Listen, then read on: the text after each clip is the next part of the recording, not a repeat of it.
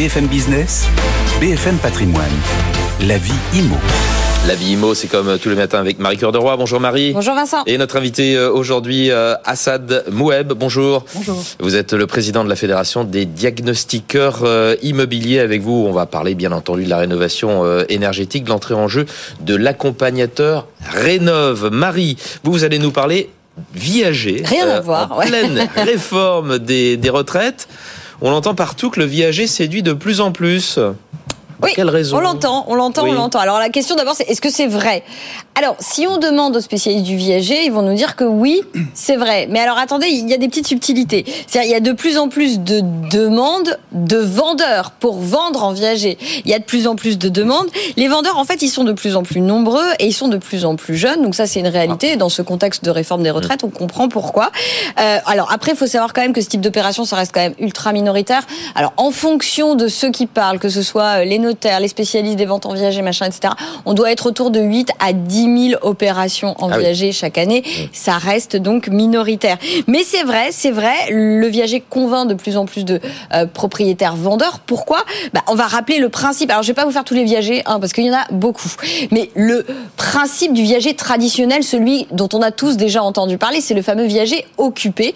Euh, alors le viager occupé, l'intérêt c'est que en gros vous allez euh, effectivement être un seigneur, vous allez vendre euh, votre logement, mais vous allez continuer à l'habiter, ce qui fait que l'acheteur va bénéficier d'une grosse décote. Alors évidemment cette décote, elle dépendra de l'âge et de l'état de santé du vendeur notamment, Euh, mais en réalité cette décote moyenne, elle est d'environ 40%. Alors une fois que j'ai ma décote de 40%, comment je paye les 60% de la valeur du bien qui reste?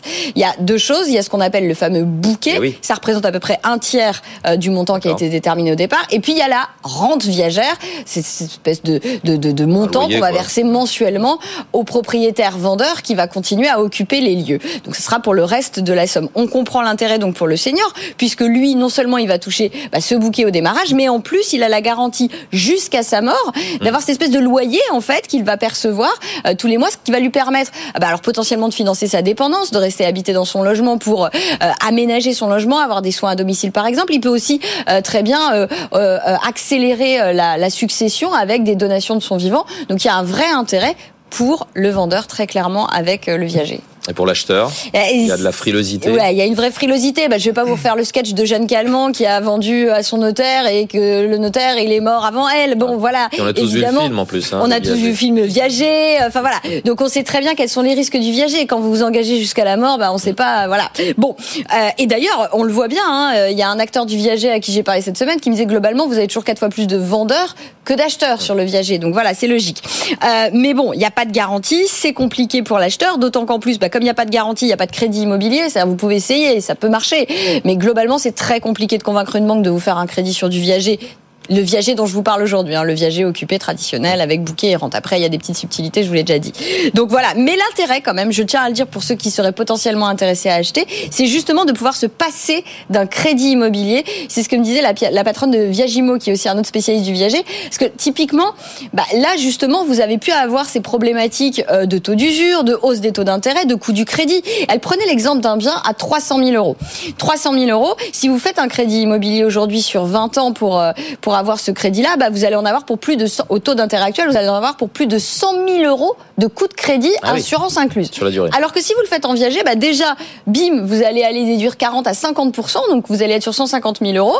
Vous allez verser de suite, si vous avez un peu d'épargne, 50 000 euros de bouquet, et le reste, plusieurs centaines d'euros par mois jusqu'à la mort Au fil de euh, du, du, du- du vendeur. Donc oui, vous avez la possibilité avec un peu d'épargne, bah, finalement d'économiser un peu d'argent. Après, encore une fois, je le rappelle, c'est un investissement, c'est pas pour habiter tout de suite. Merci Marie.